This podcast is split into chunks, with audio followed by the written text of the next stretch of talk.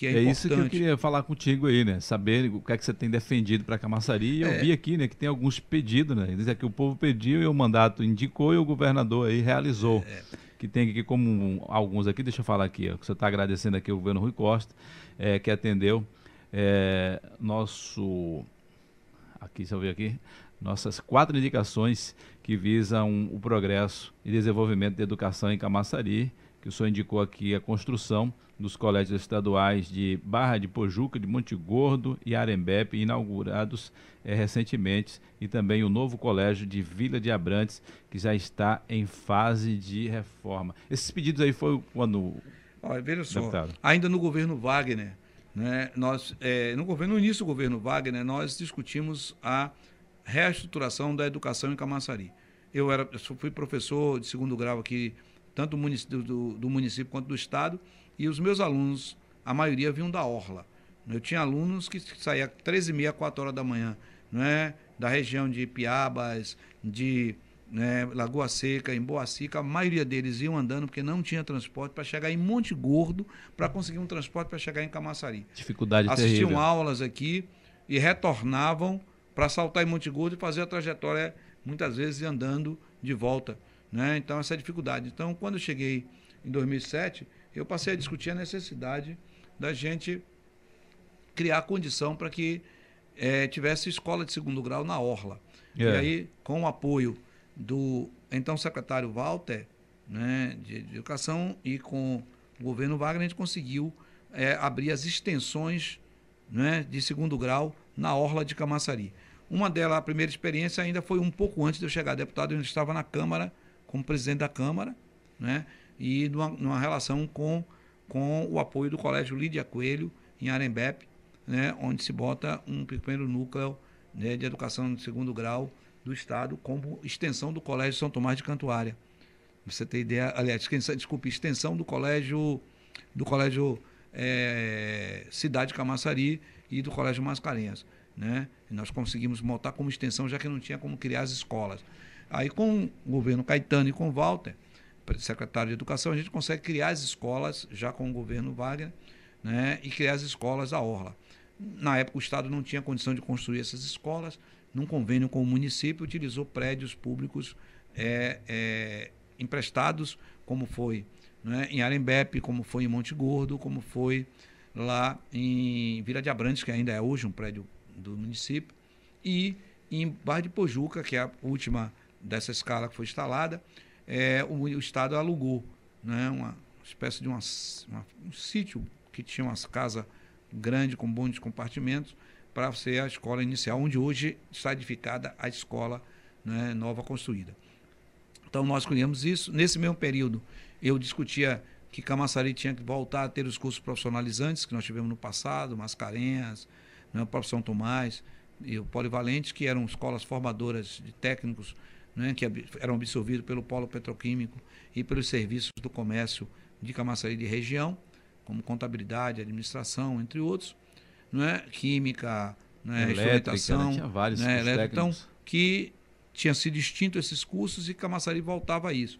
E nós fizemos uma intervenção acatada pelo governo do estado, eh, introduzindo eh, cursos técnicos na escola Cidade de Camaçari, no Mascarenhas e também no Polivalente, como retorno a esse processo. Mas ainda insatisfeito com a situação do deslocamento dos estudantes da Orla para cá, e muitos jovens deixaram de estudar porque não tinham condição e não suportaram né, esse sacrifício e a, a motivação, a, a estima não era suficiente para fazer essa trajetória, eh, nós conseguimos eh, abrir essas escolas na Orla, num convênio com o município de Camaçari. Eh, em 2007, 2008, se eu não me engano, eu dei entrada né, no governo Wagner pedindo a construção dessas escolas. Existia um projeto ainda dentro do programa que eu lhe falei, do governo Wagner, de expansão e instalação de escolas no Estado. Não é? Aí, no final da primeira gestão do governo Wagner, é, é, final da primeira gestão para início da segunda gestão, segundo mandato do, do governador Wagner, inicia-se um processo de construção. Foi startado aí né, é, a licitação para a construção de escolas. Monte Gordo saiu na frente porque Monte Gordo, o município ofereceu aquele terreno ao Estado, né? Era um terreno do, município, Walter Luiz Walter de Lima fez aquisição daquele terreno pela Secretaria de Educação e colocou à disposição do Estado. Eu quero parabenizar e mais uma vez destacar a contribuição dada pelo, pelo então companheiro, colega né, de profissão e secretário teve essa, essa, é, essa boa iniciativa, esse compromisso com o Camaçari. E é, Arembep é, vem um pouco depois, vem na, na, na, no governo, final do governo Caetano para início do governo de Ademar, só que a área oferecida pelo município não era uma área satisfatória, porque era uma área que estava numa região charcosa, de um, um, um charco, um pântano, ali próximo, após o Lídia Coelho, e o Jutônia, melhor dizendo, próximo ao Jutônia, logo após Jutônia. Não era apropriado para Não era apropriado para construção, uma área de APA, inclusive. E aí o Estado resolveu construir na mesma localidade onde estava funcionando a escola, um terreno que era também um terreno já de domínio do Estado, porque estava uma parte com o batalhão, a outra parte na antiga é, é, a ação que, que, funcionou a prefeitura, parte da prefeitura com né, é, uma produção de leite de soja e pão, né? Uhum. É, e depois, que é chamado vaca mecânica da Orla, porque tinha daqui da sede que da tinha Orla. Tinha sede lá na Orla. É, e Barra de Pujuca faz a aquisição daquela área. Vila de Abrantes é a última escola a entrar no cenário, porque é que tinha melhor instalação. Então se priorizou as que estavam em piores instalações, né, para atender depois por último. Tanto é que Barra de Pujuca, o governador, Barra, Vila de Abrantes, melhor dizendo, o governador assinou o de serviço né, o mês passado na inauguração da escola de Vila de Barra de Pujuca. Então, essa é a atuação nossa. Antes disso, teve uma intervenção nossa que não funcionou, não deu certo, que era a implantação de uma escola técnica federal em Monte Gordo. Né? A gente fez um movimento muito grande para introduzir a Escola Técnica Federal em Monte Gordo pelo IF Baiano, é, por uma questão de condução interna nossa da gestão aí, a gente não conseguiu a liberação da área e nós perdemos a área para uma ocupação ou uma invasão, que é onde hoje é a Vaz da Meira, né, chamado bairro da Vitória, que na realidade era uma, uma área que estava colocada no programa federal para ser instalado uma escola técnica federal. Teve um projeto, formar... mas não teve como executar. É, a gente então. terminou não executando por essa questão. E inviabilizou o governo federal o recurso está em caixa, não for utilizado, já desloca para outra coisa. Aí, uhum. para não perder 100%, a gente ainda conseguiu deslocar parte do projeto para o IF Bahia, que funciona hoje, baiano, que funciona hoje em Governador Mangabeira. Porque lá estava praticamente edificada a estrutura. Então, foi muito mais a fácil. A verba foi destinada, então, foi destinada uma parte lá, então. dela para isso e a gente tem isso lá. Bom, em termos de segurança aqui em Camaçari também, o senhor é, fechou essa questão da educação aí? Vou falar também. Vou fechar a educação. A gente também teve uma intervenção muito grande para a instalação de um campus da Universidade Federal em Camaçari. Infelizmente, ela não se implantou como um campus. O Estado cedeu uma área no CEPED, né? iniciou-se uma reforma no CEPED, precisava de um, de um convênio com o município. Na época, então, o secretário, o, o, o prefeito Ademar Delgado, que por dificuldade de compreensão política e vacilação, a gente não assinou o convênio com a Universidade Federal, porque o município tinha que colocar à disposição da universidade, a nível de, de um convênio de cooperação técnica, né, uma escola para a universidade poder startar. Antes de 2016 né, o concurso público para os professores e o vestibular específico para a unidade, que queria, iria abrir sete cursos na área de engenharia aqui em Camaçari para ser o polo de engenharia da Universidade Federal. Infelizmente, nós vacilamos no processo, a, a gestão não teve essa compreensão, não, posso até dizer incapacidade em algum momento. Acabou né? perdendo a oportunidade. E perdemos a oportunidade, que é hoje a extensão da universidade que está aí de forma né, muito parcial, uma baby até, funcionando na cidade de Saber, que hoje ela é, é AD e a gente defendia presencial, presencial, com toda a estrutura, utilizando inclusive os laboratórios do CEPED, que é um dos grandes laboratórios é, que está ali de forma ociosa e para dar continuidade a um processo de formação de escolas, células, né, é, de experiências de pequenas empresas, né, associado com o acompanhamento da universidade. Mas a gente não conseguiu avançar nesse processo. Participamos também na vinda da, do campus da UNEB para Camaçari. E estamos agora discutindo com o NEB a ampliação desse campo, com a perspectiva de trazer mais quatro ou cinco novos cursos de áreas diversas para ser instalado aí e ampliar essa unidade que é tão importante para a gente aqui de Camaçari. Bom, são intervenções que a gente fez de forma geral. Também é indicação nossa a instalação num complexo né, de escola modelo que vai ser instalado aqui em Camaçari, aqui na sede de Camaçari, uma escola num padrão de 54 salas de aula. Escola técnica? com laboratórios, escola para funcionar tempo integral, quadra poliesportiva, campo society, pista de, de atletismo, é, uma, um, um, ginásio de esporte para lutas marciais, capoeira, judô, karatê, entre outros aspectos, piscina semiolímpica, para você ter uma boa base de, de, de esporte, é, um auditório para o daqui é previsto para 350 ou 400 pessoas, para você ter um espaço uma sala de couro importante, né? e os laboratórios de Química, Física, Biologia e Informática, ou seja, uma escola né, é, para atender de fato né, é, essa, com um refeitório para poder fornecer né, alimentação aí estimada em, em 600, 700 alimentações por turno. Então, esse é um processo que estamos aí. E a previsão é para quando esse projeto? Rapaz, aí? o governador já fez o anúncio, está faltando agora sair a licitação. É. Já foi feito o anúncio. A gente está com um impasse que é, que é o local. Está resolvendo legalmente o local.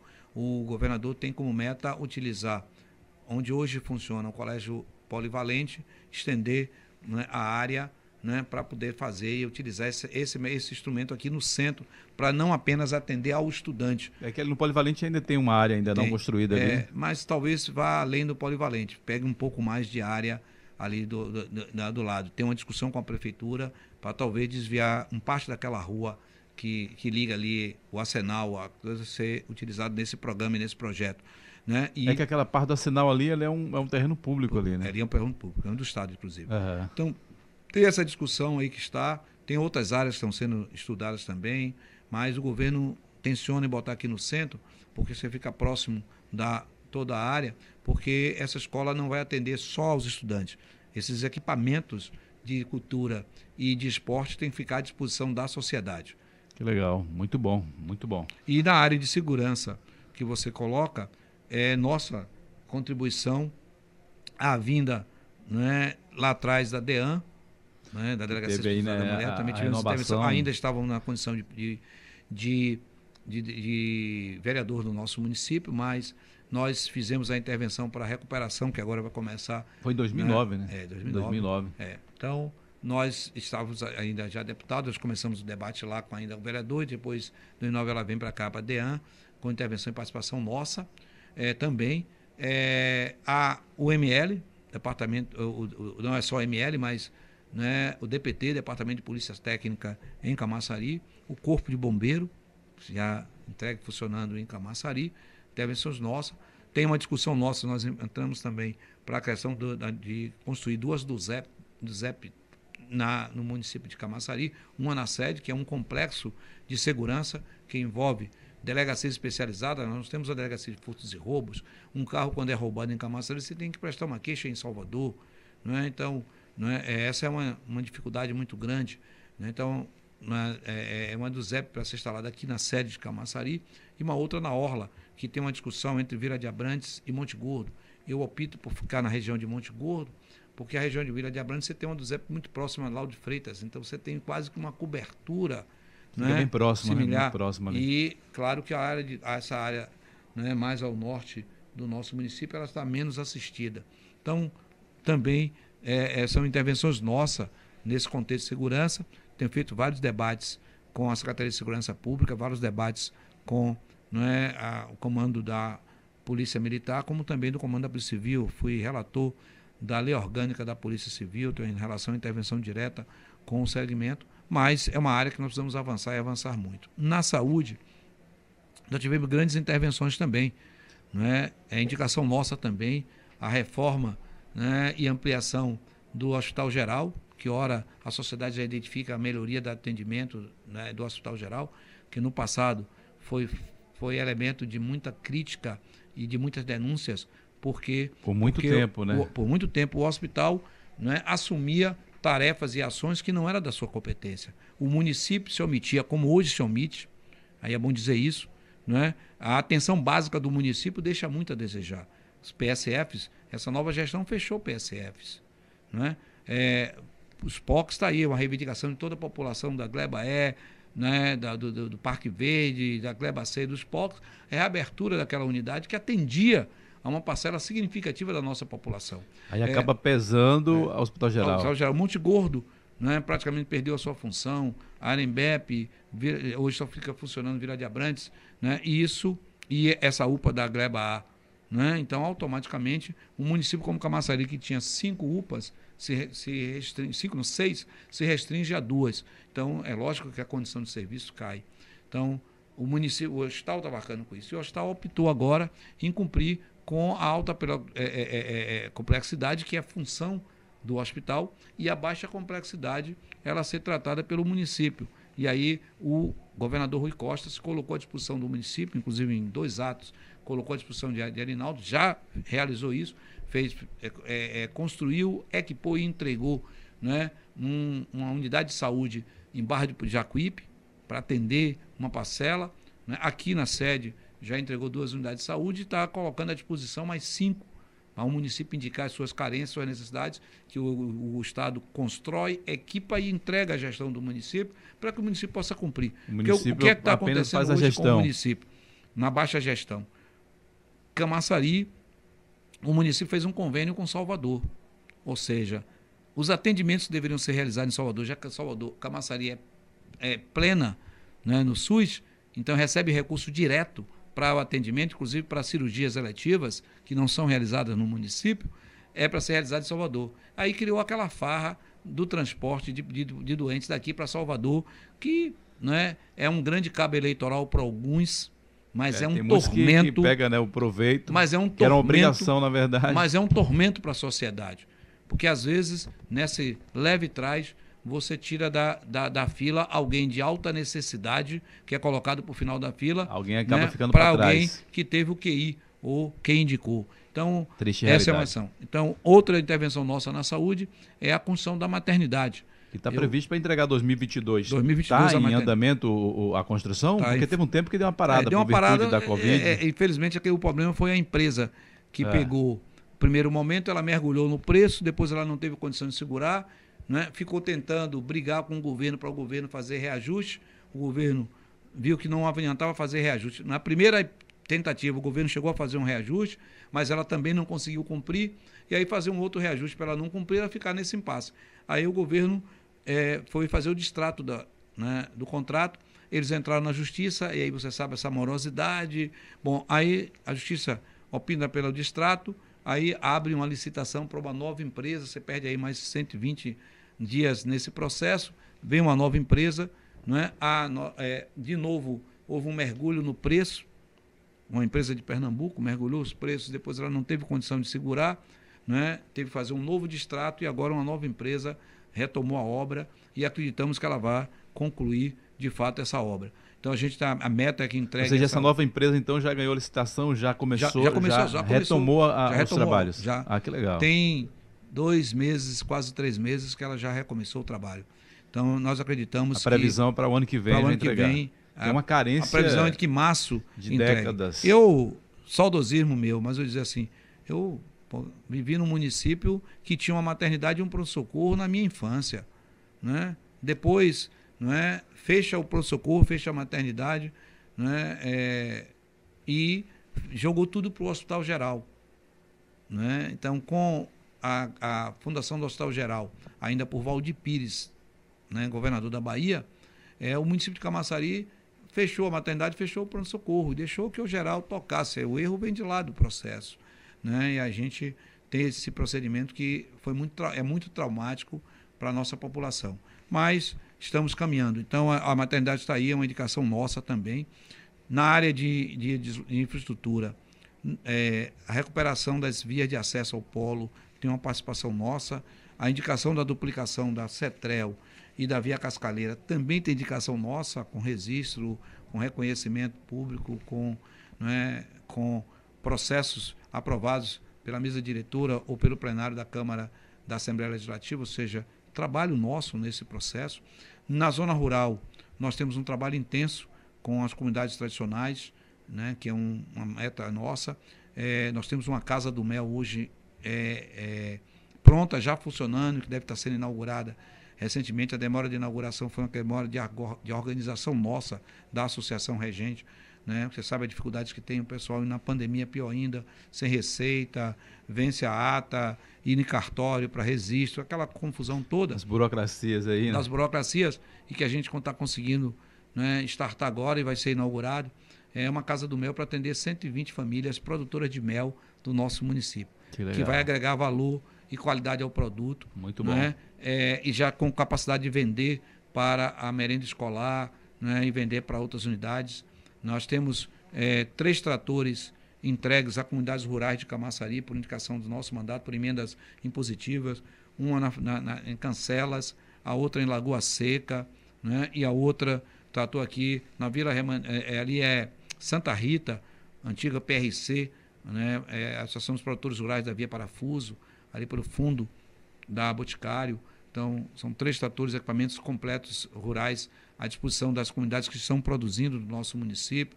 Nós temos dois barcos de pesca que foi colocado à disposição das comunidades pesqueiras ali da Lagoa, da, da do, do, Lago da Santa Helena, que nós temos ali comunidades que vivem de pesca e que tinham dificuldades, nós conseguimos. E são dois barcos né, de seis metros e meio de, de comprimento, sete metros e meio de comprimento, motorizados, que nós colocamos à disposição também por lição do e Como que eles organizam? É o que? Uma associação lá? Como que é? São associações. associações. Eles pescam, comercializam. Parte desse pescado está sendo vendido nas feiras de alimentação é, é, é, orgânica do estado, por exemplo. Eles comercializam pescado de camaçari hoje na Universidade Federal, lá no estacionamento da UFBA, que tem uma feira de orgânicos e eles levam para vender como produtos naturais, assim como também né, é, as duas comunidades que nós cedemos os tratores, as três já estão comercializando, tanto para a merenda escolar do município de Camaçari, para Lauro de Freitas, para Mata de São João e também alimentando essas feiras né, é, itinerantes naturais que nós temos hoje no, né, em Salvador. E também Camaçari, porque a feira da prefeitura, do, do Largo da Prefeitura, também muitos desses produtores já estão produzindo esse processo. Que são iniciativa nossa, são ações de comprometimento que nós temos com o fortalecimento da agricultura, na nossa região. Estamos agora com um programa e um projeto para uma fábrica de polpas né, e beneficiamento de frutas, porque aquela região de Monte Gordo e de Abrantes, nós temos um desperdício muito grande. No próximo mês, você chega em qualquer quintal de Monte Gordo, de Arembepe e de, de coisa, você vai encontrar uma lama de, de manga. É essa, esse né? período agora já fica um mau cheiro ali. Você tem uma produção muito grande, não tem vencimento. Então a gente precisa dar um, um, destino, beneficiar esse produto.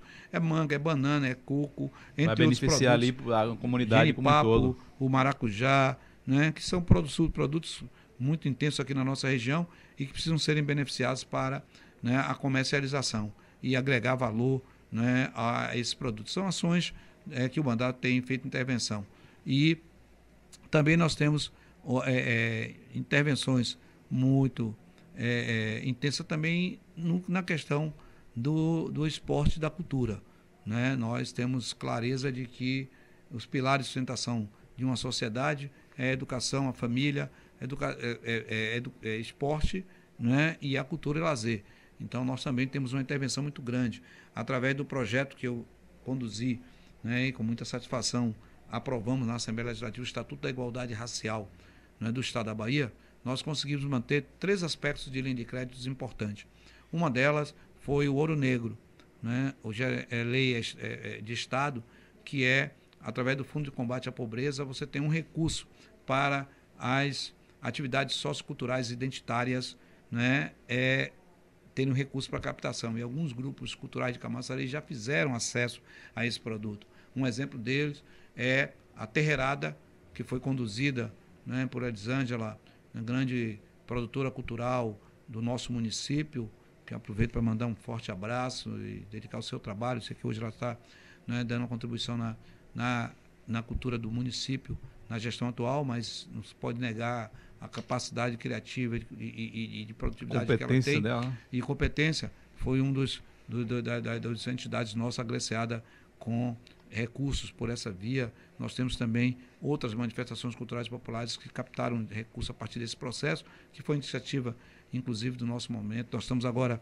é, é, fazendo um, um, mapeamento de um zoneamento das manifestações culturais e populares de Camaçari, juntamente com a Secretaria de Cultura do Estado, exatamente para a gente poder orientar essas entidades na captação de recursos para a sua autossobrevivência e tirar dessas amarras da dependência de ficar de cuia na mão na porta da gestão pública, não é, esperando não é, é um evento ou outro para ser contemplado. Então, são intervenções de construir autonomias e longevidade na prática da cultura né, do nosso é, é, município.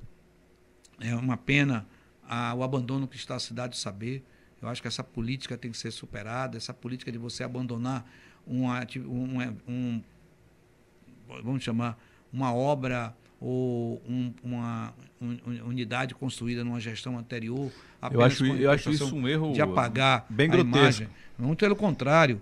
Tinha que dar continuidade. Se tá desse continuidade gestão, entra e fizesse a extensão que o outro gestor não pôde fazer, que era criar os núcleos células na, nas localidades. Em Monte Gordo tinha que ter um núcleo para preparar né? o, o, artista para passar a fase inicial de preparação na, em Vila Iarebepe, em Vila de Abrantes. Se você tem essa vertente, você tinha uma capilaridade para a produção cultural muito grande, também para a produção esportiva. Nós é, é, estamos discutindo com, com a Sudesb né, a implantação de alguns parques esportivos que vão ser que o estado também vai startar ainda em janeiro para março para Camaçari, né? São complexos com campos societies, com com quadras poliesportivas, com piscina semiolímpica, com a pista de atletismo, entre outras modalidades, para você estimular a nossa juventude à prática de esporte. E é lógico que aí está se buscando uma relação com o município para que o município assuma também a manutenção desse processo com os monitores, com os professores de educação física, para a gente dar a motivação necessária e o acompanhamento técnico-pedagógico para né, a formação da, do esporte e também da cultura no nosso município. Então, intervenções que o nosso mandato tem dialogando isso. Eu sou do Fórum né, é, Estadual de Educação, né, sou membro do Fórum Estadual de Educação representando a Assembleia Legislativa e sou membro também é do Conselho de, de Cultura do nosso estado, então estou tendo essa intervenção. Que é uma das bandeiras fortes que você também né, está sempre aí você defendendo, que é a questão da igualdade social. Isso. Eu vi até na, nas suas redes sociais você até fazendo um vídeo aí falando sobre o racismo, que é a mudança no vocabulário, que eu achei interessante claro, aquilo ali, né? Com certeza. A gente, é, eu chamo de racismo é, é, estruturante. A gente cresceu com o racismo tão próximo da gente que a gente nem percebe que está sendo discriminado. Eu cresci sendo chamado de negrinho e achava que era um, um termo, né, vamos dizer, afetivo da minha, da minha comunidade. Né? Quando eu resolvi fazer faculdade e disse que eu ia para Salvador para estudar, alguns mais antigos da minha comunidade diziam assim: se você é um preto querendo ser branco, sabe? Ou um pobre querendo ser rico, aí é que você começa a sentir que existe uma conotação além de um termo não é, é, é, é hospitaleiro, afetivo, no contexto. E aí eu marchei exatamente né, para buscar a consciência. E ela se veio né, também aos 16 anos, uma experiência que eu tive aos 16 anos de idade, quando fui tirar meu primeiro passaporte, naquela viagem que eu fiz para a Europa como Viva Bahia, e preenchi o laudo na Polícia Técnica, Polícia Federal, e entreguei uma atendente de epiderme mais escurecida do que a minha, negra de epiderme, ela pegou e disse, está errado aqui, eu disse o quê? A sua cor, porque eu botei negro, porque eu fui criado com, com muita propriedade de, de ser negro, nenhuma né, aversão a isso, muito pelo contrário. A origem da minha família me engrandece muito. Meu pai é, vem de Santo Amaro, da purificação, filho de um, de um maestro, mestre de capoeira, João Câncio Coroa, que era, foi, foi mestre de capoeira, foi maestro né, é, no município, então a nossa origem não tem.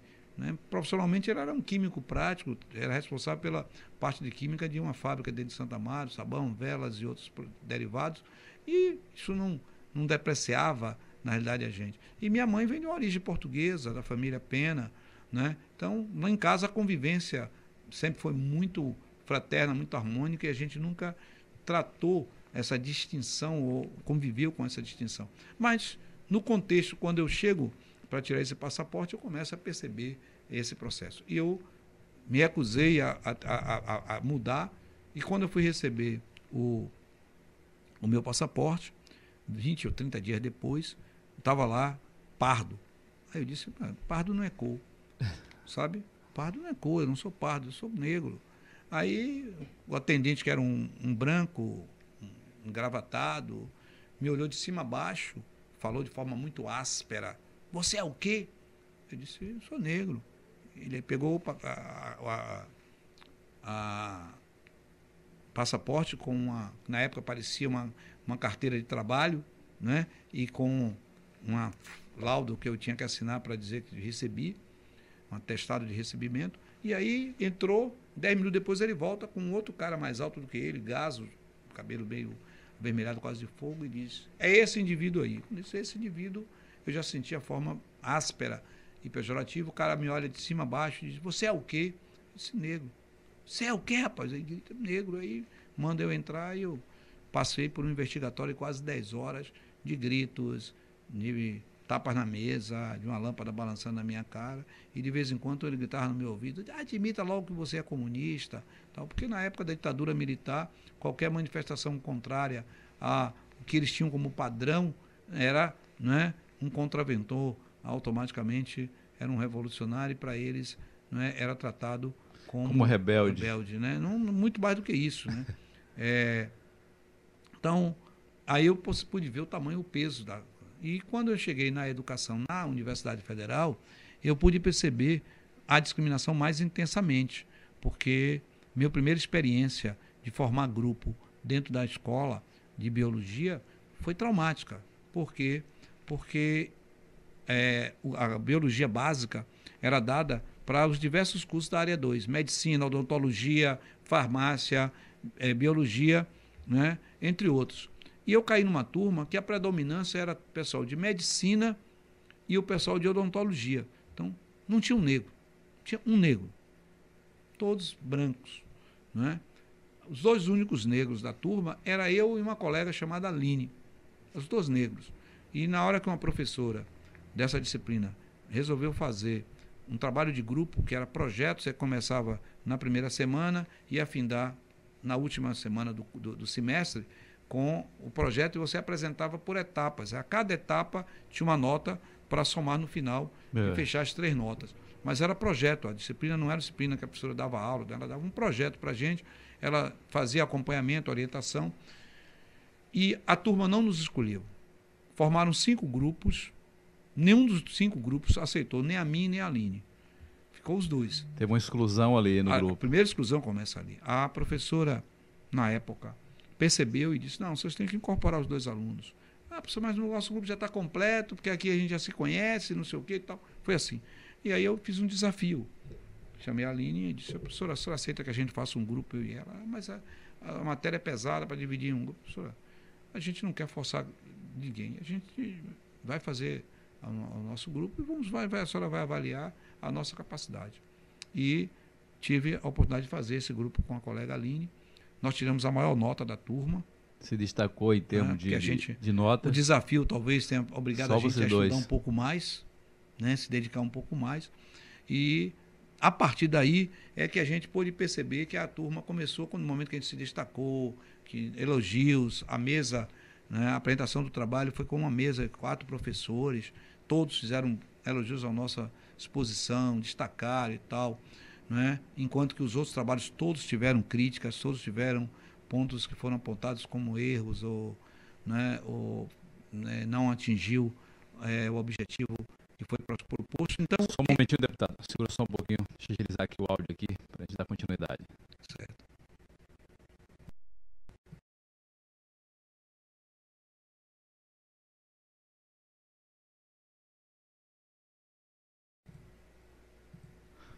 Prontinho, Pronto. voltamos. Então, assim, então a gente começou a sentir, aí eu fui, fui observar que muitos colegas, que os pais iam buscar na, na, na faculdade, levar e buscar, quando passavam né, com o vidro fechado, viravam de lado, talvez para eu não pedir uma carona, né? aí você começa a perceber o tamanho da discussão. Eu não tenho vergonha de dizer que quando optei em fazer faculdade, é, eu fazer o segundo grau inicialmente, eu tive algumas dificuldades naturais da minha relação, natural da minha família, da condição financeira da família.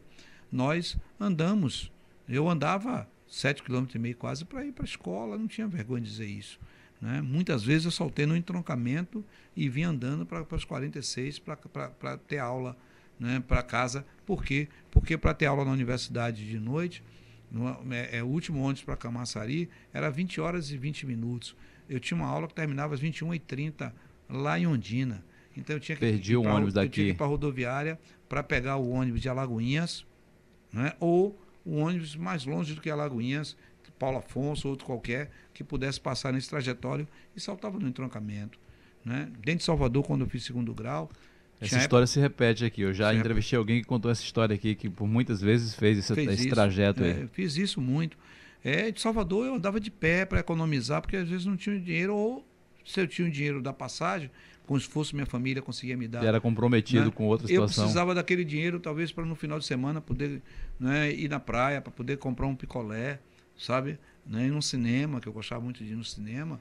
Então, eu saía do, saltava na, na, calçada, que eu pegava o trem aqui, porque meu pai era ferroviário, então tinha um passe. Eu pegava o trem aqui na, na estação de Camaçari, saltava na estação da calçada e ia andando até o Colégio Central da Bahia, lá na, na, na Joana Angélica, certo? E economizava a passagem né, para poder, alguns dias da semana, para no final de semana você ter uma pequena acumulada. Vergonha nenhuma em dizer isso. Nenhum, é sua história, sabe? né? Nenhuma. É a realidade pelo contrário.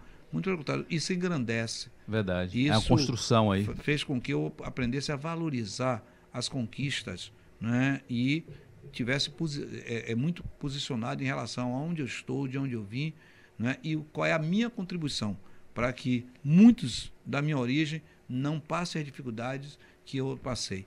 Uma das grandes realizações que eu tenho quando eu chego no interior é quando eu encontro aqueles ônibus amarelo e preto transportando a gurizada.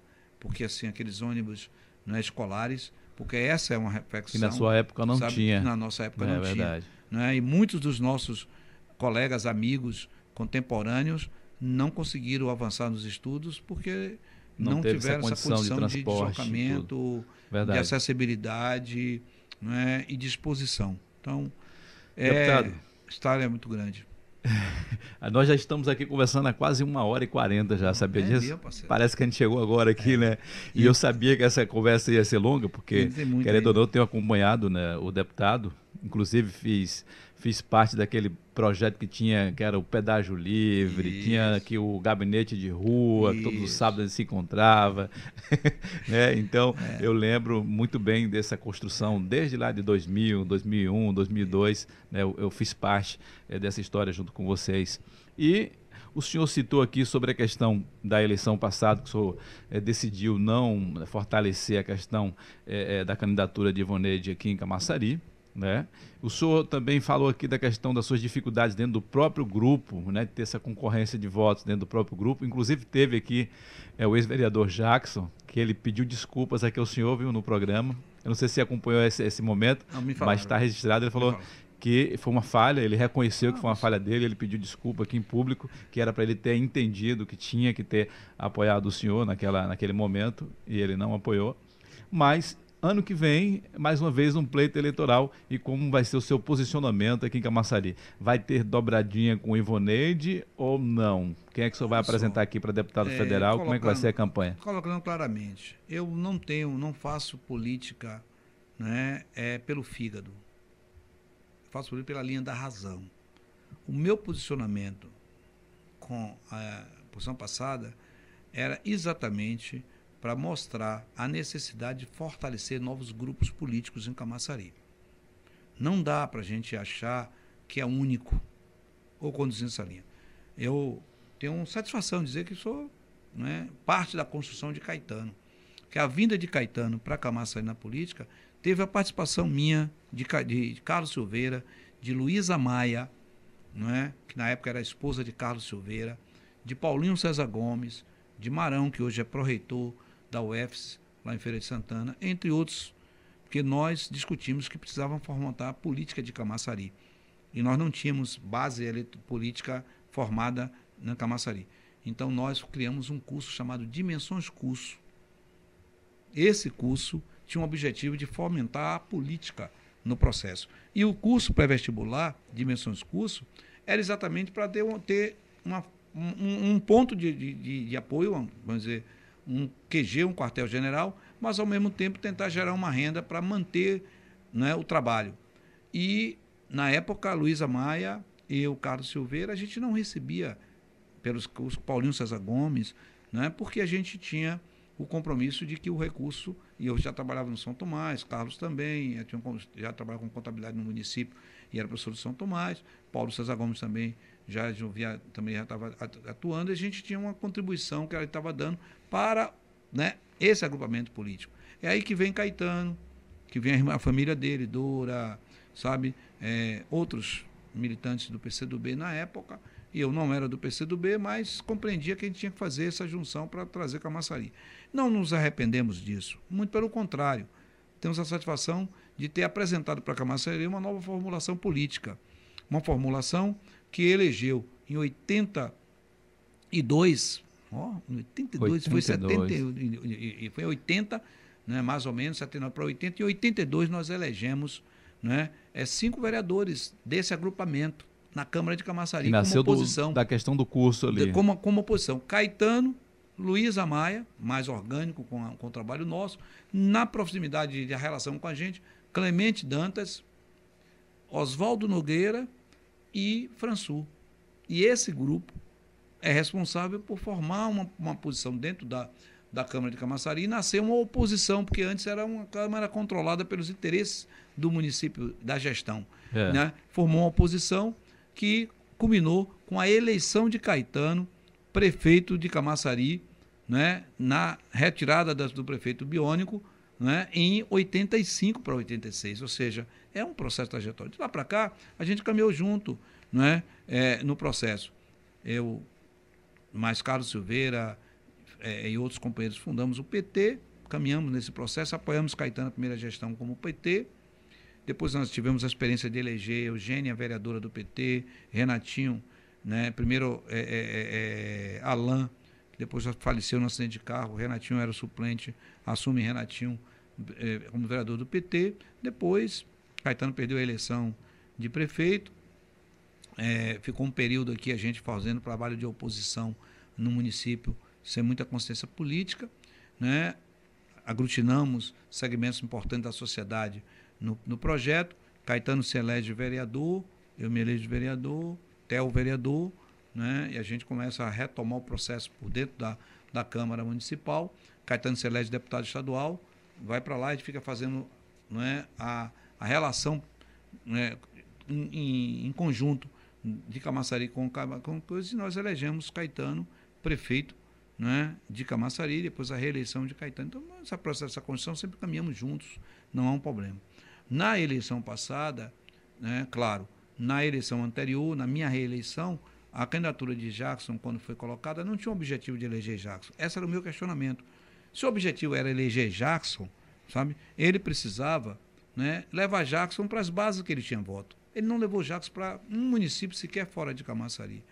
Né? A tarefa de Jackson era ficar dentro de Camaçari. É o que ficou parecido né? que Jackson ficou sozinho aí. Sozinho, não. E a, e a, intenção era uma só e cumpriu o objetivo, que era, de uma certa forma, né, minar a minha meu possível crescimento em Camaçari algumas coisas que passam que acho que o senhor foi o único é, que foi de fato assim prejudicado com Não, essa é, situação mas é assim aí ele vem fez, faz, tomou essa medida que foi uma medida muito direcionada e não teve receio de dizer publicamente que eu não, que eu não podia me reeleger, eu não podia crescer, porque senão eu ia eu, eu me cacifar para disputar o município umas coisas malucas que passam na cabeça, como se o município fosse dele ou fosse de quem quer que seja, sabe? É, umas coisas que não, não tem lógica. Mas eu respeito, acho que ele é uma grande liderança, né? Nós né, ganhamos muito com a contribuição política que ele ofereceu para o município. Todos nós temos falhas, temos erros.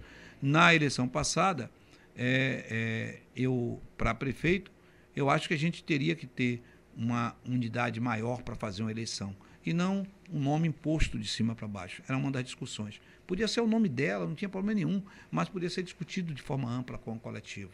Sabe? Era essa a discussão que eu fazia. discuti isso com o Jackson, discuti com o Theo, discuti com o Marcelino, discuti com, com outros segmentos da cidade, Maurício Bacelar, com o doutor Vital, no pessoal do PSD, né, com Franco, com Heraldo, com várias frentes políticas que a gente tinha uma relação. E a gente discutiu isso e eu tinha uma posição clara.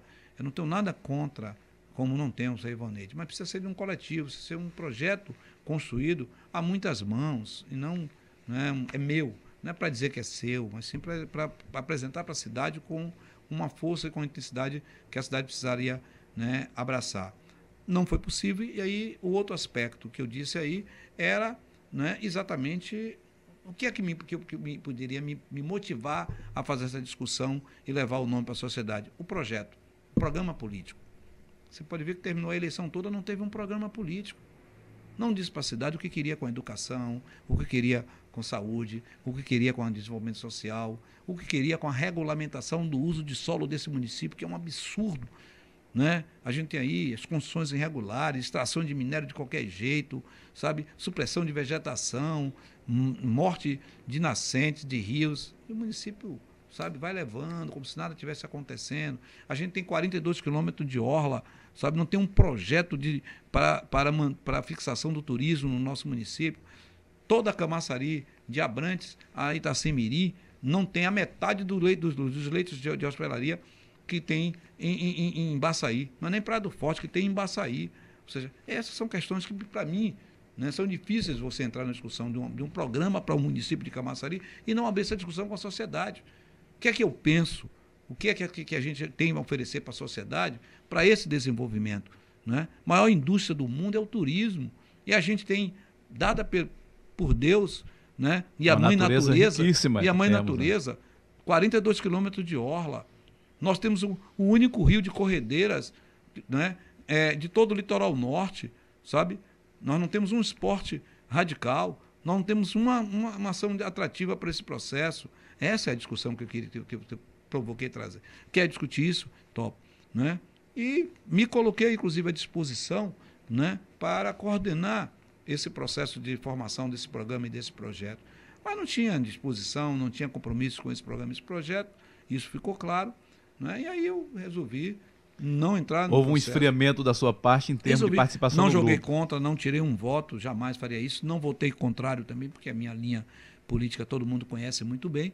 Mas não me dispus a fazer mais uma vez, sabe, essa discussão com a sociedade, quando eu mesmo não estava convencido. Então, muito claramente isso. Então, foi essa a minha posição. Mas, o senhor se sentiu excluso do grupo? Mas, assim, eu eu não vou dizer isso porque, assim, infelizmente, infelizmente, é, as pessoas fazem opções. Uns de serem cordiais, outros de serem service, é, é, é, serviçais, né? e outros de serem questionadores e eu vou me manter na minha linha que sempre fui de fazer o questionamento, de questionar. Sendo convencido, eu estou inteiro, sabe? Mas precisa ter, ter um convencimento, ter uma discussão. E não é barganha, não é negociação, não é discussão, porque se fosse por barganha e negociação, eu não estava né, a vida inteira na minha trajetória. Eu nunca mudei de trajetória. Quem me conhece de garoto para hoje, minha trajetória sempre foi esquerdista, sempre foi numa linha de processamento ideológico, sempre foi no, na defesa de uma sociedade mais justa, mais igualitária, com direitos e acesso a todos e todas. Nunca foi né, é, de, de, de entrar na política para aumentar minha renda, né, para aumentar minha conta bancária ou aumentar meu patrimônio. Nunca foi de beneficiar a minha família. É um questionamento que as pessoas me fazem, sabe?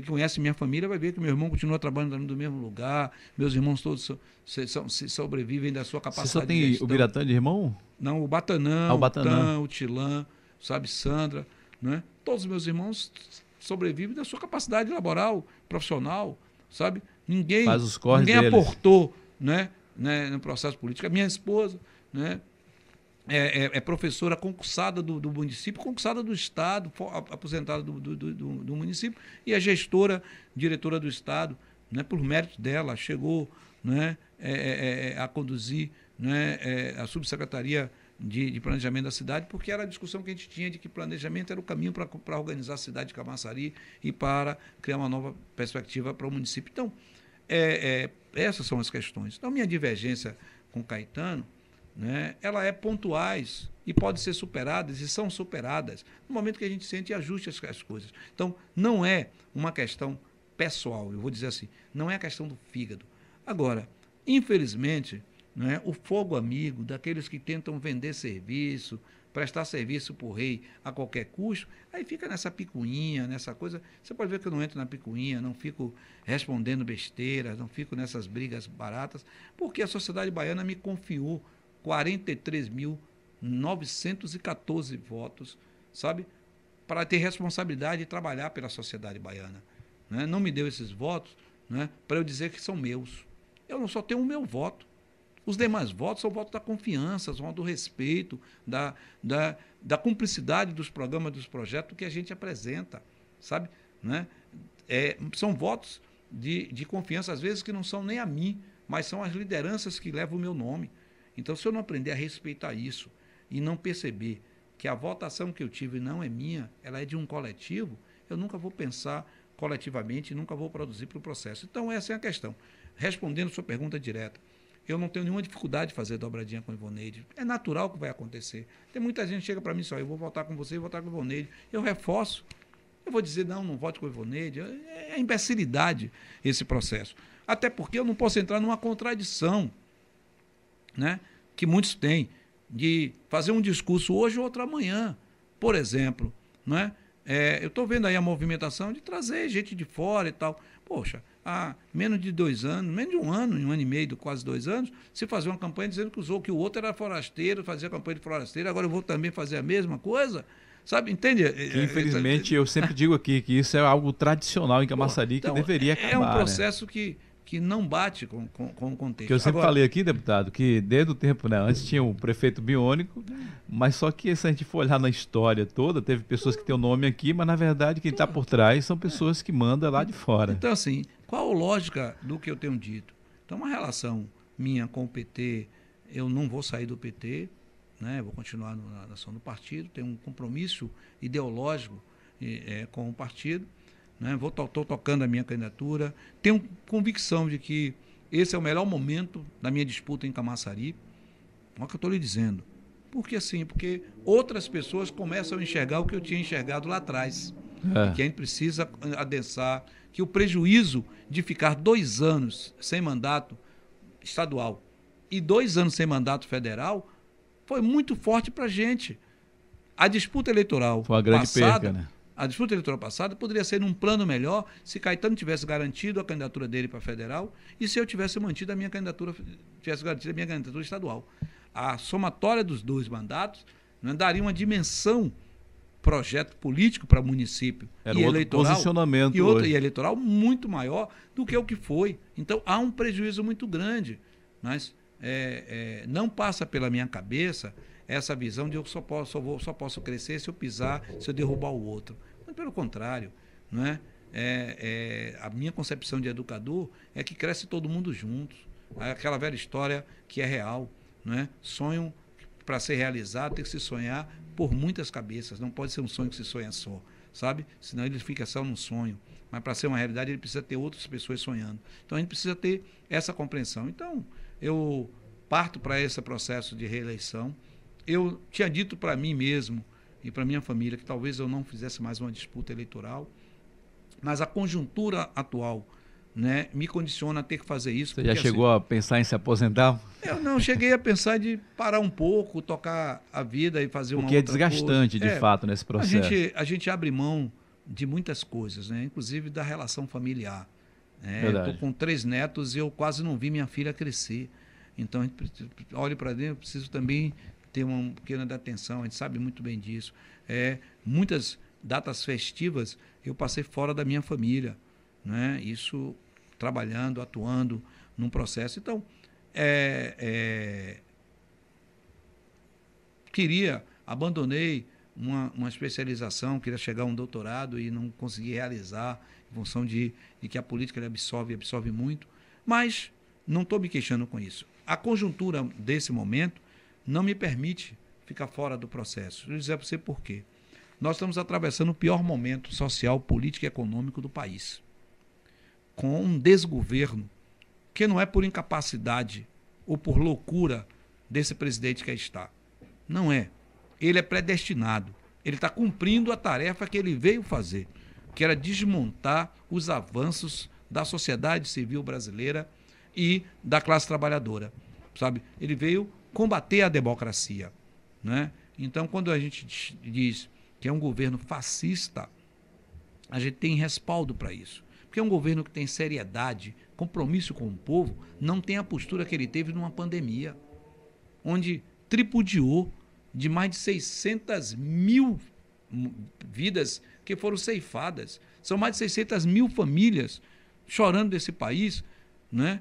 É, que poderia ter minimizado esse sofrimento se ele tivesse tomado as medidas corretas lá atrás. Nossa, o Brasil é o, praticamente o último país a entrar na campanha de vacinação.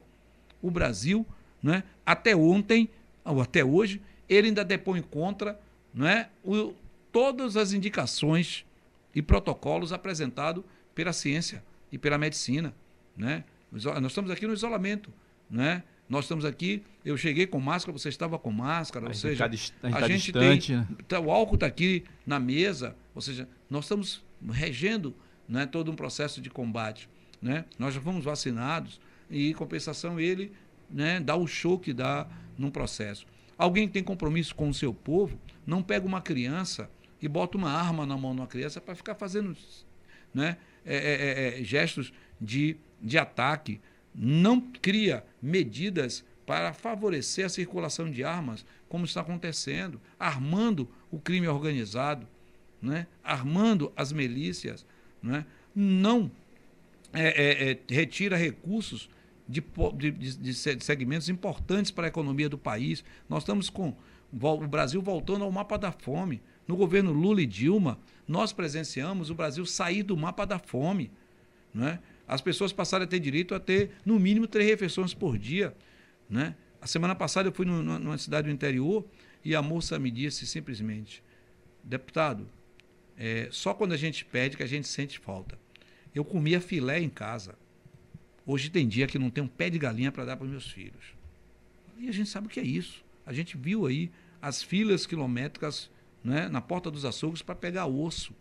Sabe? A gente está vendo aqui que os mercados passam a noticiar o pé de, de, de, de, frango por cinco reais, quatro reais, três reais, cinco reais, o quilo de pé de frango, sabe? Um, um carne com, comum, como carne chamada como de segunda, não é peito, chupa-molho, que variava aí em torno de nove, dez reais, 23, 27 reais, sabe? Então, frango que triplicou o preço, então, essa, ovos, né? Hoje até ovo tem dificuldade das famílias poderem ter como fonte de proteína. Então, esse cenário né, é um cenário de quem tem compromisso com o povo. Né? Em compensação a isso, e eu estou dizendo, ah, mas o, tá, o país está tá endividado. O país não está endividado. Ele está endividando o país, é diferente. Ele está abrindo mão das receitas do país no momento que ele está, está, está, está dolarizando o país. Nós tivemos a economia interna forte porque a gente não aceitou o capricho de ser controlado pelos interesses do capital americano. Né? Outro aspecto que eu vou, eu colocar aqui é na questão da produtividade no campo. Né? Se nós não estamos passando uma situação muito pior de fome, é porque os efeitos do, dos programas Lula e Dilma, governo do PT, na fortalecimento da agricultura familiar, né, ainda estão sustentando hoje a maioria das famílias no campo e permitindo que o, que o alimento chegue na mesa da gente. Se não, se o feijão hoje está R$ reais, se tivesse estourado a produção familiar, como é que estaria o feijão hoje? Já estavam uns Sabe? 20 reais. A né? gente vê como está o gás de cozinha, como está. Então, esse momento é o momento que a gente tem que, que, que reunir forças para fazer esse enfrentamento numa plataforma ideológica. A disputa com Bolsonaro não é eleitoral, é uma disputa ideológica. Muito claro para mim que nós temos duas plataformas políticas estabelecidas. A democracia, quem defende os interesses da sociedade, quem defende que direitos e acesso seja para todos, quem quer combater a fome, quem quer ter política pública para a saúde, de acessibilidade a todos, quem quer ter educação de acessibilidade a todos, é quem quer combater o desemprego e fortalecer, fortalecer né, os setores produtivos do, do, do país, e quem não é, quer estourar os setores produtivos do país para sucatear as empresas e entregar o capital internacional, não é? quem quer exclusividade na educação. Né? Você vê que o ministro da Educação chegar a dizer que a faculdade não tem que ser para todos, tem que ser para alguns, quem são esses alguns? Pegou feio isso aí. Sabe? Né? Né? Entre outros aspectos que a gente pode colocar. A saúde, idem, né? a gente pode ver isso. Quando eu falava do, do que não falta captar dinheiro do, do país, né? é porque ele retira dinheiro da ciência, da tecnologia, de outras coisas, para farra das emendas né, dos parlamentares do seu grupo, né? e o seu cartão corporativo é um vexame. Eu me lembro que a, a, a, é, é, Benedita da Silva, no governo Lula, quando era ministra, foi para uma viagem no, no, exterior e usou o cartão, o cartão corporativo para comprar um souvenir e ela voltou e perdeu o cargo de ministra. A gente vê aqui no cartão corporativo da, da casa né, da presidência, você né, gastar 14 milhões com leite condensado. Quer dizer, piada. Daria para cobrir o asfalto de Brasília a Goiânia. Se ele tivesse comprado esse leite condensado todo no mês, ele podia cobrir o asfalto de Brasília a Goiânia todo de leite condensado. Em vez de ser o asfalto da nossa cor preta, poderia ser o asfalto branco. Sabe? Para a gente ter ideia do que é isso, de gastar 4 milhões e 700, sabe, em chiclete e dizer, ironicamente, que os soldados do exército precisam mascar chiclete. É brincadeira isso, cara. Sabe, quer dizer, é um país né, que está né, é, é, é, à deriva, não por incompetência e não por loucura, mas por conveniência. Porque a prova está aí, que foi um esquema montado para derrotar o PT, para derrotar as forças populares desse país, com Moro, com a grande mídia e, consequentemente, uma parte significativa do parlamento e do judiciário que agora tem que voltar atrás. Por que, é que o judiciário está inocentando Lula? É porque Lula é bonitinho? Não. É porque eles afundaram juntos. O, o, o judiciário brasileiro tornou-se o de menor credibilidade no mundo. Ficou avacalhado com as arbitrariedades que foram cometidas para poder tirar o PT da disputa eleitoral. Então, a consequência é exatamente essa. E agora tem que recuperar o processo, resgatar, e só Lula apresenta essa capacidade de retomar o desenvolvimento do país e, vamos chamar de dizer assim, colocar de volta nos trilhos né, esse nosso trem. Então, essa é a sua luta, essa é a sua defesa. Essa né? é a minha né? defesa. E, além disso, também não é, a necessidade de dar continuidade na Bahia com boa gestão que faz Rui e a necessidade de a gente manter esse projeto de novo casado, governo federal. Esse retorno de Wagner também agora, Wagner, que você está aí à frente dessa campanha. E um dos prejuízos que nós tivemos foi a redução de cadeiras no Congresso Nacional. Né? Nós saímos de 247 cadeiras para 120. Então, nós perdemos quase que 100% das cadeiras no Congresso Nacional. Né? De, de, mandatos populares ligados aos interesses da sociedade. E aí a gente viu que nós temos hoje o pior Congresso constituído. Então, nós precisamos ajudar. Na Assembleia Legislativa não é diferente. Nós temos, apesar de ter uma bancada maior né, de apoio ao, ao governo Rui, mas nós temos poucos deputados que têm a coragem de defender pretos, pobres, né, que têm a coragem né, de ir para dentro dos bairros de periferia, de defender que todo mundo tem que ter direito à água, de fazer o que nós estamos fazendo agora, uma CPI contra a Coelba, pelo abuso né, dessa né, é, é, privatização que foi feita né, da Coelba, né, como nós estamos abrindo a discussão na questão dos cartórios, porque é um absurdo também, foi privatizado para melhorar os serviços então, e piorar os serviços. Então, precisa ter alguém que tenha esse recorte, que tenha essa capacidade de fazer essa discussão, né? e a gente não pode ir reduzindo bancadas para esse contexto. Então, por isso que eu me sinto ainda na, na, na, na obrigação e no compromisso, que é maior do que a obrigação, de continuar nesse processo de luta, né? de garantir para a Massari o que eu espero, que é, é ter né, a nossa cidadania restaurada, ter a nossa juventude com né, autoestima, com opções de, cultura, de esporte, de lazer, né, transformar Camaçari no maior polo universitário né, de todo o estado, se possível do estado ou da região, e nós temos toda a condição de fazer isso. Nós precisamos é, é, aglutinar forças para esse processo e de né, poder estar contribuindo né, exatamente para esse processo de transformação. Então, por isso que eu me coloco aí há mais uma disputa, né? Devo fazer dobradinhas com Ivoneide, sem maiores ressalvas sobre isso, mas também é possível que tenha dobradinhas com outros candidatos que naturalmente eu já tenho, né? Por exemplo, eu sou voltado com com José Hildo, você voltado com ele aqui em, Dias Dávila, é natural que entre aqui em Camaçari alguém que não queira voltar com o Ivonei, tem que voltar com alguém que esteja no nosso grupo, naturalmente, né? E é, em termos também de tenho... candidatos a deputado estadual, sua concorrência não vai ser tanto, tanto. aqui, né, em Camaçari também. Tem. Tem Dentinho, né, que é, vai... Isso, tem Dentinho, né, que a gente respeita, tem Fábio Lima. Fábio Lima é, também. É possível que o, que o governo coloque uma candidatura, isso é natural, sabe?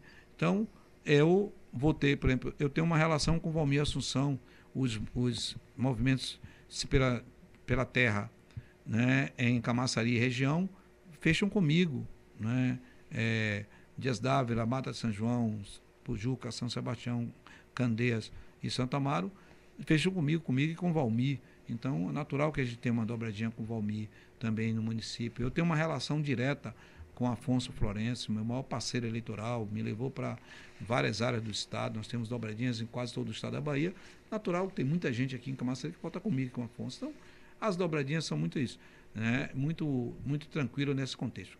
A melhor cenário para todo mundo era se tivessem casado como foi no processo. Uma dobradinha né, é, é, única com Ivonete, mas eu não, não tenho essa pretensão, porque eu sei que inevitavelmente isso irá acontecer, porque tem outras candidaturas que chegam. Agora, o que a gente precisa estar atento, Camaçari, é com as candidaturas que chegam apenas no processo eleitoral.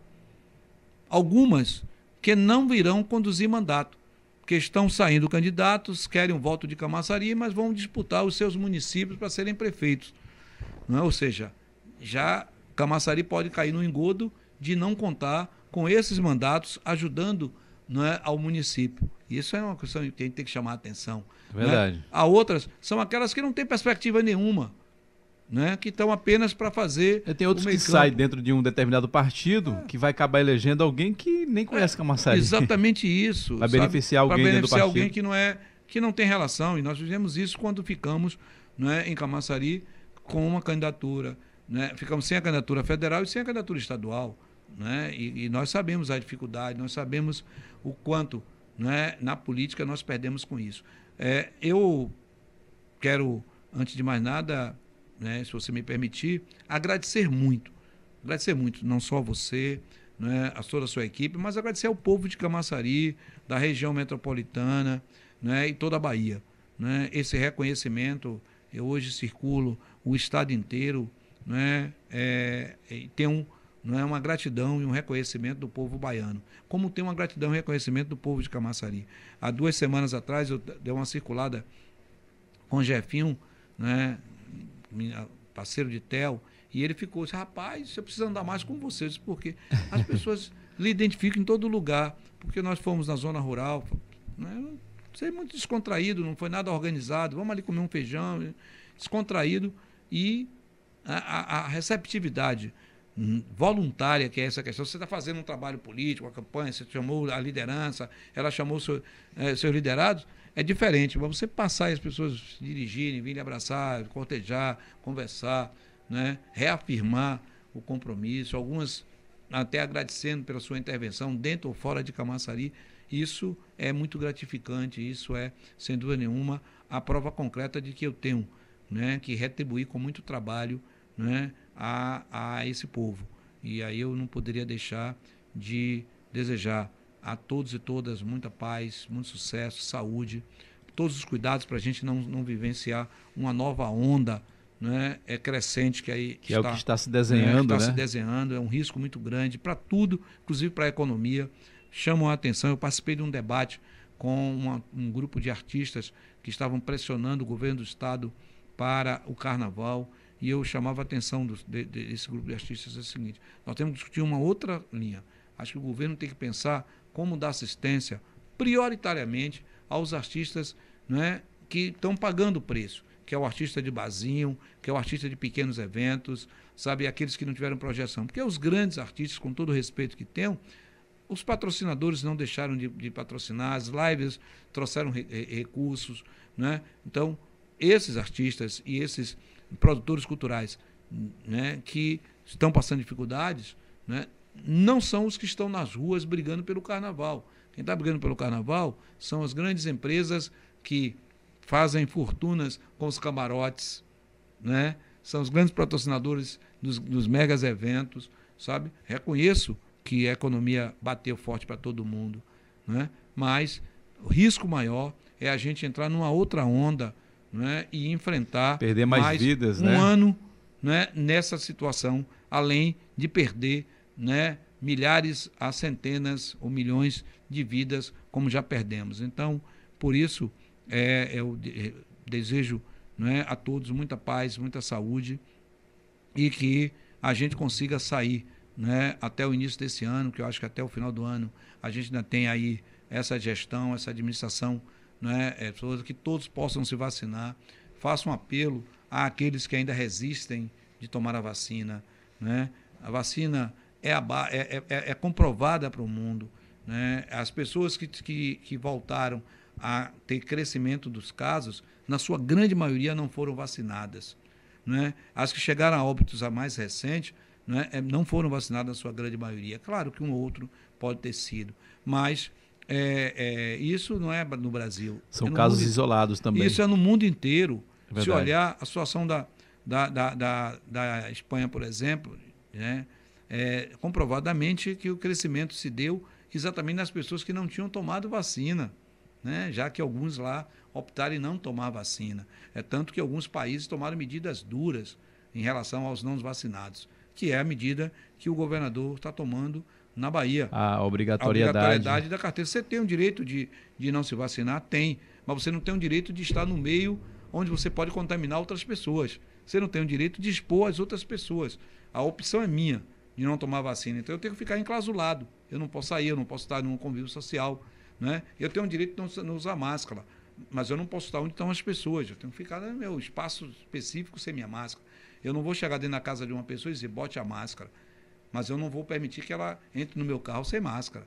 Eu não vou permitir que ela esteja comigo numa proximidade muito próxima sem máscara. Que é o meu direito, é o direito dela estar sem máscara, como é o meu também de estar com máscara. Então, esse contexto precisa ser né, é encarado por todos e todas. Então, um abraço muito forte. Nós estamos entrando dezembro, saindo do novembro negro, e aí eu queria encerrar dizendo que nós estamos com um projeto-lei tramitando na casa, já saiu da Constituição de Justiça, que é a aprovação do 20 de novembro como feriado estadual, como reconhecimento né, a uma luta que começou na década de 70 de afirmação pelos nossos direitos e que nos, já nos rendeu os grandes frutos, inclusive o Estatuto da Igualdade Racial estadual, nacional, de muitos municípios já né, aprovados, nos rendeu né, o direito né, de ir e vir, né, nos rendeu né, secretarias especializadas para debater políticas afirmativas, nos rendeu as cotas que permitiu que meninos e meninas, negros e negras da periferia, índios e ciganos pudessem adentrar as universidades né, pelas cotas, né, que tenham garantido que o ingresso no serviço público por concurso tem que ser respeitado né, a parcela de cotas, que é fundamental para diminuir a distância existente entre as oportunidades, né, que tem nos colocado políticas né, afirmativas na saúde, né, afirmativas na questão, e que tem feito o enfrentamento natural que a gente está vivenciando no esporte, na educação e no combate ao racismo. Então, essa é uma, uma data importante para todos nós, negros e negras, e melhor dizendo, para a sociedade baiana e brasileira. O outro projeto que tramita ali que também deve estar sendo aprovada ainda esse ano, é a nova rodoviária de Salvador, sendo denominada Professor Milton Santos, que é uma referência né, a um legado histórico-cultural e de contribuições dada por esse educador para a Bahia e para o Brasil. Né? Hoje é um dos maiores nomes na geografia do mundo, é um negro né, dali, né, daquela região de Brotas, e que é, adentrou à academia e chegou aos espaços mais longínquos do conhecimento da geografia e que nos é, presenteou com o mais autêntico né, é, divisório territorial do Estado, que são os territórios de identidades socioculturais, a divisão do Estado pelas suas reais identidades. Nós temos região metropolitana, cisaleira, né, recôncavo, é. ou seja, estas são denominações né, traçadas por, por esse educador e qualificadas a partir das relações socioculturais né, e econômicas locais. Então, esses são, são aspectos importantes que a gente tem aí a colocar e que, nesse exato momento, né, é, está em evidência na Assembleia Legislativa e acreditamos que esse ano a gente ainda consiga fechar o ano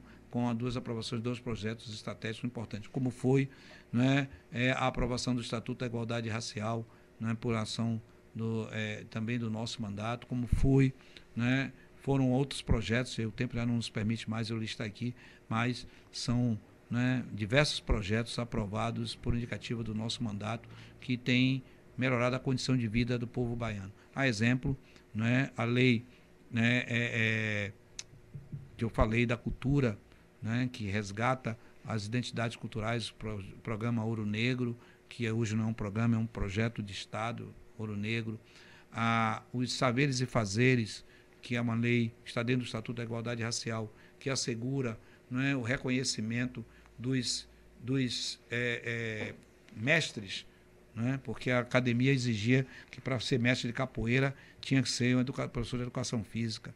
E eu sempre questionei, né? da hora, um dos maiores capoeiristas de, de, de São Félix Maragogipe, né? morreu aos 68 anos, 69 anos, jogando capoeira, nunca fez um, um ó com copo. Tem hoje discípulos no mundo inteiro, na Alemanha, na Inglaterra, na Áustria, tem discípulos do mestre da hora que nunca fez um ó com copo e foi um mestre que formou quadros para o mundo.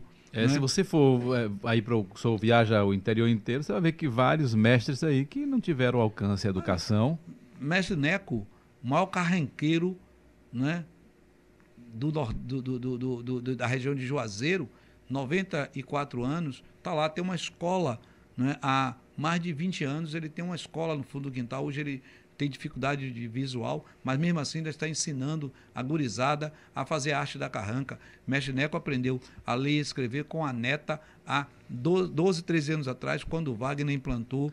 Né, Eu acho que é, é desnecessário desqualificar essa categoria por Sabe? falta de, vamos dizer assim, de ter uma graduação. É, tá? Então, hoje é lei, né, e é uma contribuição nossa, né, o reconhecimento dos saberes e fazeres e o direito de administrar como mestres. Agora, nas escolas estão, recebendo professores de, de capoeira que não são é é, é, é, é, graduados pela universidade, mas são graduados pela instituição da capoeira. Nós estamos recebendo na arte da cultura artistas é, populares que não são artistas plásticos, mas que podem ser monitores e estar ministrando a arte também nas escolas públicas. Então, são intervenções. E a outra, que para a gente foi também fundamental, é o Banco de Crédito de Financiamento né, para né, é, é, o empreendedorismo afro-baiano. Né, que antes a gente não tinha. Imagine um negro ou uma negra chegar num banco para dizer, eu quero tocar esse projeto. Eu não, não tinha um banco. Hoje tem.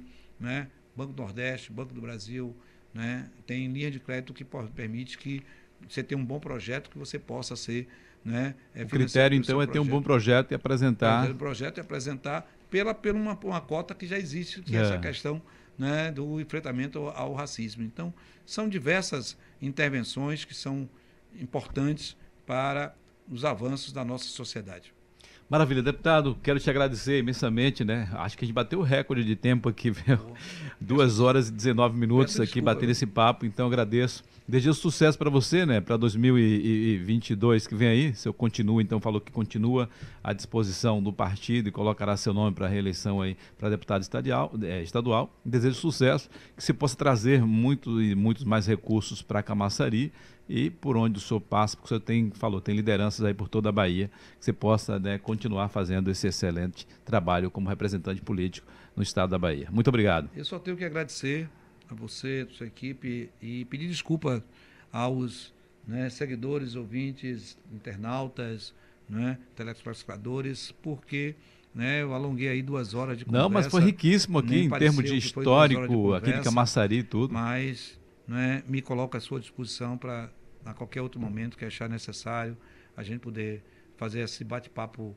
Né? Hoje realmente foi uma conversa mesmo, dentro da linha do programa, né? É isso aí. Bem... Foi, o senhor contou a sua história, né? Falando sério, Então o senhor falou aqui da história de Camaçari, da sua história, né, da sua família e compartilhou bastante aqui o seu envolvimento político, a sua contribuição como político, e isso foi muito válido. E como eu sempre digo, né, eu não trago é, convidado aqui para me debater com ele, ah. deixa à vontade. Espero que o senhor tenha sentido a vontade senti... para expressar a sua opinião e sua visão. Me senti né, solto, tanto é que a gente né, viajou aí né? Saiu de um eixo para o outro e foi e voltou. Foi muito bom. Da história, da cultura, da relação política, do meu pensamento político e até né, do meu posicionamento em relação à eleição passada.